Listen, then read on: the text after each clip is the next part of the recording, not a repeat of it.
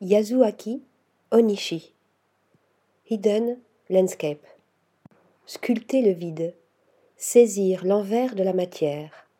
Tels sont les enjeux de l'œuvre spectaculaire de l'artiste japonais Yasuaki Onishi, né en 1979 à Osaka, où il vit et travaille pour renverser notre regard sur le monde, nous permettre de le regarder d'un point de vue différent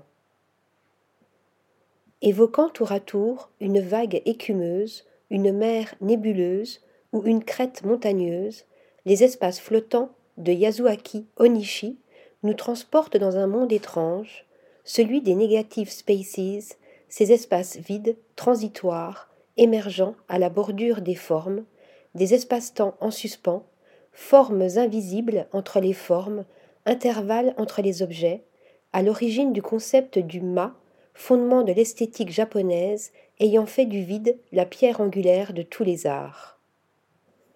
Je m'intéresse aux choses invisibles telles que l'air, le temps ou la gravité, explique le chantre de ces espaces aériens dont il s'applique à révéler les formes cachées dans le fossé du temps. L'existence virtuelle déployée de manière invisible autour et entre les objets, ainsi est-il parvenu dans son paysage pénétrant à rendre tangible l'intangible, à donner forme et consistance au vide par une très minimaliste sculpture de ses contours aléatoires. Il en est de même dans ses installations, Vertical Happiness, mettant en œuvre une tentative de relier deux espaces par des lignes verticales tracées dans le vide les séparant au moyen d'un pistolet à colle depuis des branchages suspendus au plafond.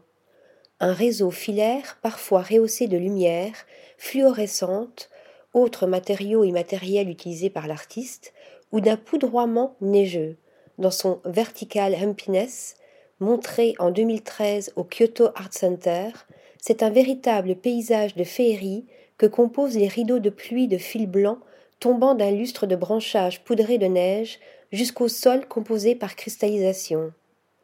Révélant les espaces cachés dans ces hidden landscapes, paysages invasifs proliférant en nappes blanches, au sol et en grands plissés suspendus, Yasuaki Onishi donne à voir la présence dans l'absence, l'être tapis dans le non-être, selon la philosophie de Lao Tse.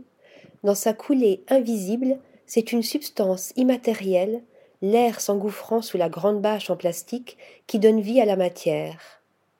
Quant à sa série Reverse of Volume, donnant à voir de grands reliefs montagneux suspendus, elle met à mal tous nos repères. Inversant le sens de la gravité, les cimes deviennent gouffres, ces frêles gangs de polyéthylène révèlent en leur espace creux et caverneux l'empreinte d'une forme disparue, fantomatique, une vertigineuse empreinte du vide. Article rédigé par Stéphanie Duloup.